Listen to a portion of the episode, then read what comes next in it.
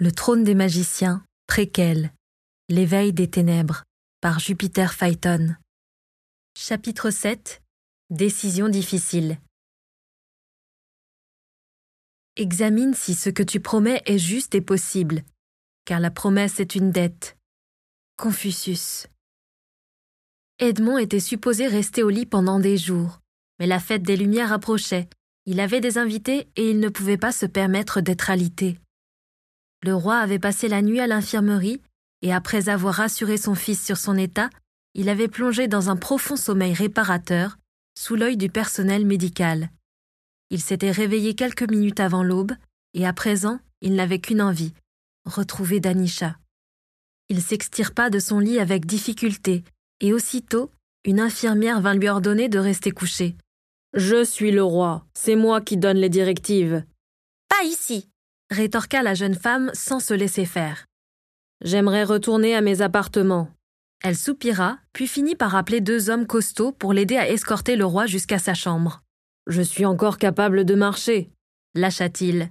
Mais l'infirmière ne voulait rien entendre, et elle força les deux hommes à rester tout près du roi au cas où il tomberait. Edmond atteignit ses appartements sans rencontrer le moindre problème. Il fit signe à ses accompagnants de partir après avoir promis de revenir dans deux heures pour qu'il vérifie son état. Quand il poussa la porte de sa chambre, il se sentit aussitôt plus léger. L'odeur de Danisha venait jusqu'ici, et il n'avait pas besoin de plus pour plonger dans un état de sérénité absolue. Elle était déjà à la fenêtre, de dos, le rideau tiré pour apercevoir les jardins. Il n'avait pas encore eu le temps de se rendre dans la cour pour insuffler son pouvoir dans les plantes et reverdir la pelouse. Sa femme s'était-elle rendu compte qu'il avait disparu cette nuit? S'était-elle inquiétée? Il s'avança d'un pas lent et discret, puis l'enlaça en se collant contre son dos et en passant ses bras sur son ventre. Oh mon Edmond murmura-t-elle. Le soulagement l'envahit. Il craignait le jour où elle l'oublierait, comme elle avait oublié leur fils hier. Les hauts et les bas se succédaient avec sa maladie. Ma douce Danisha. Il écarta l'une des longues mèches de ses cheveux bruns. Il écarta l'une des longues mèches de ses cheveux bruns ondulés pour embrasser son cou, puis sa clavicule et son épaule, et lui transmettre toute la tendresse qu'il ressentait. Des volutes de magie violette dansèrent autour d'eux. Depuis sa maladie, la femme du roi avait de moins en moins le contrôle sur son pouvoir, et il s'exprimait parfois sans crier gare. Nous n'avons pas le temps, mon Edmond. Ton père va arriver d'une minute à l'autre pour les préparatifs. Edmond cessa ses baisers et redressa la tête en tentant de calmer les battements de son cœur. Mon père? répéta-t-il. Il était mort des années auparavant. Il avait donné sa vie pour stopper la guerre du minerai. Oui, confirma Danisha en se tournant vers lui avec un regard doux et aimant. Quel préparatif Tu essaies de me jouer un tour? Tu n'as pas oublié quel jour nous sommes? Est-ce l'amour qui perturbe ton cerveau, mon aimé Il hésita un instant, puis rentra dans son jeu malgré la douleur vive qu'il ressentait. Non, ma douce, bien sûr que je n'ai pas oublié. Tu resteras à mes côtés, n'est-ce pas? J'espérais que plus d'invités déclineraient notre proposition. Il sourit malgré lui. Il n'y a que toi pour envoyer des cartons et croiser les doigts pour que les gens ne répondent pas à l'invitation. Je n'y peux rien, je n'aime pas la foule, Edmond. Il suffirait que je perde le contrôle sur mon pouvoir une seconde, rien qu'une seconde, et je me retrouverais submergée par les émotions de toutes les personnes dans la pièce. Et à un mariage, il y en a des sentiments. Jalousie, haine, joie. Leur mariage. Voilà le jour auquel Danisha était revenue. Le pincement dans son cœur se fit plus fort. Edmond tenta de se convaincre que c'était une bonne chose que sa mémoire les ramenait à cette date précise. La journée avait été parfaite d'un bout à l'autre, comme dans un conte de fées. Mais il comprenait mieux pourquoi elle ne se rappelait pas de Liam et pourquoi elle pensait que son père était toujours vivant? Tu as raison, je vais y aller. La brume violette qui dansait autour d'eux était capable de percer le moindre de ses sentiments et il craignait qu'elle perçoive ses émotions. Il fallait qu'il quitte les lieux avant de lui imposer sa détresse. Il l'embrassa sur le front avec tendresse. Je reviens, murmura-t-il. Non, nous nous retrouverons dans la grande salle, pour la cérémonie. Je dois enfiler ma robe et me préparer. Ils vont la porter d'une minute à l'autre. Mes sœurs vont arriver. Elles m'aideront à m'habiller. Cette journée va être extraordinaire. Il caressa sa joue du bout des doigts avec amour et tourna les talons quand il sentit une larme perler au coin de son œil. Il marcha d'un pas lent vers la porte, sans savoir ce qu'il espérait. Qu'elle le rappelle avant qu'il franchisse le seuil pour lui dire qu'elle savait que cette époque était révolue Qu'elle revienne au présent en un instant Je t'aime lança-t-elle tandis qu'il rejoignait le couloir. Il ne put pas se laisser aller à sa tristesse. Des gardes étaient postés devant les appartements. Ce n'était pas le moment de montrer un quelconque signe de faiblesse, surtout après l'attaque cardiaque dont il venait d'être victime. Si on remettait en question ses capacités à être roi en raison de son état, la couronne serait déstabilisée. Il ne voulait pas léguer à Liam un royaume bancal. Il rêvait de lui laisser un monde en paix, où il n'aurait qu'à s'asseoir sur le trône de temps en temps, pour régler quelques problèmes, tandis que la majorité des journées se dérouleraient sans anicroche. Trouvez la couturière, réclama-t-il. Demandez-lui de faire venir la robe de mariage de ma femme dans ses appartements, et je veux qu'elle reste sur place et procède aux ajustements si nécessaire. Puisque Danisha revivait l'un des plus beaux jours de sa vie, autant la laisser savourer chaque minute de son passé.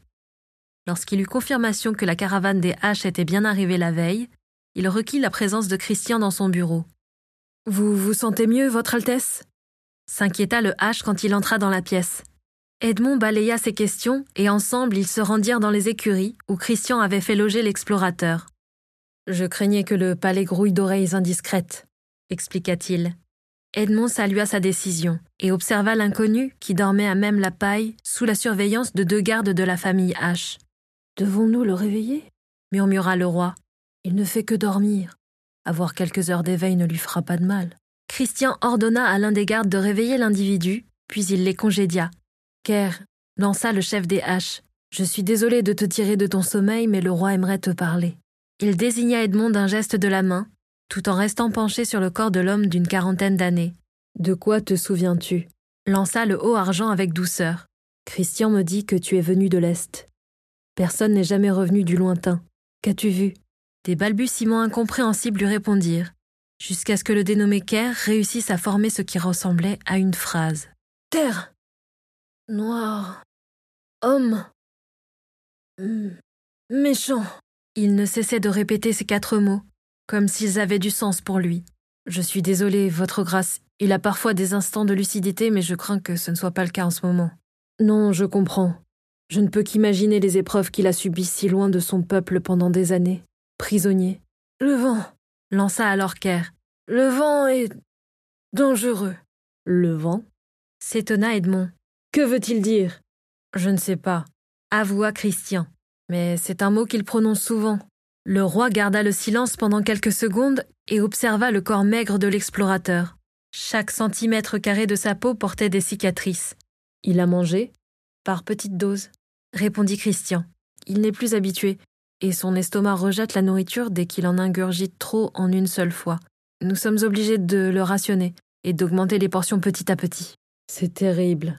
Christian acquiesça, puis fit signe au roi de s'éloigner de quelques pas, il donna des ordres aux gardes qu'ils retrouvèrent à la sortie de l'écurie, afin qu'ils retournent surveiller leur invité. Votre Altesse, je ne suis pas venu pour vous informer. J'aimerais que les curants interviennent. Edmond toussa sous le coup de la surprise, ce qui inquiéta aussitôt son interlocuteur. Il le rassura d'un signe de la main. Bénédicte refusera, fit-il. Ce n'est pas pour rien que lui et sa femme travaillent aux cuisines du palais, plutôt que de gérer leur propre fief. Je ne connais pas d'autre pouvoir qui pourrait nous aider. Réfléchissez-y, Votre Grâce. Nous avons un témoin. Nous savons qu'il a vécu loin à l'Est.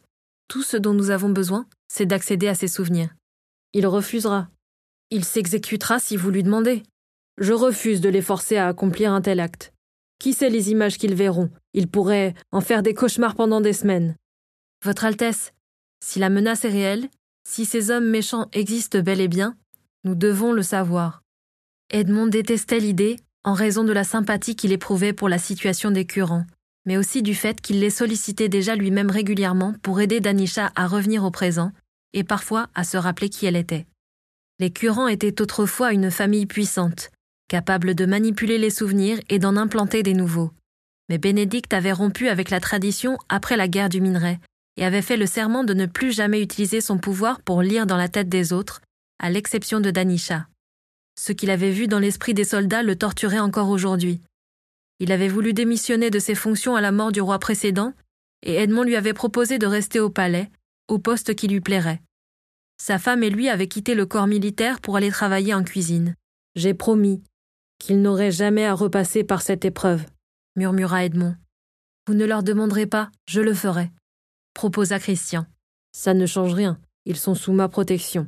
Je faillis à mon serment en vous laissant leur poser la question. Être un roi, c'était faire des choix difficiles au quotidien. Je vais leur demander, trancha-t-il. Mais je ne peux pas vous promettre qu'ils accepteront. Il faudra les convaincre, votre grâce. L'idée ne plaisait pas au roi. Trahir sa promesse envers les curants le mettait mal à l'aise, mais assurer la sécurité du royaume était sa priorité. Ils se dirigèrent vers les cuisines. Alors que son estomac gargouillait, Edmond s'interrogea. Était-ce l'anxiété qui remuait ses entrailles plutôt que la faim? Ce Caire n'était pas un fantôme. Il existait bel et bien, et il revenait de l'Est avec des cicatrices en forme de cercle qu'Edmond n'avait jamais vues. Qui lui avait infligé de telles blessures? À quel point ces individus étaient-ils dangereux? Mais surtout, comptait-il marcher sur Saphiria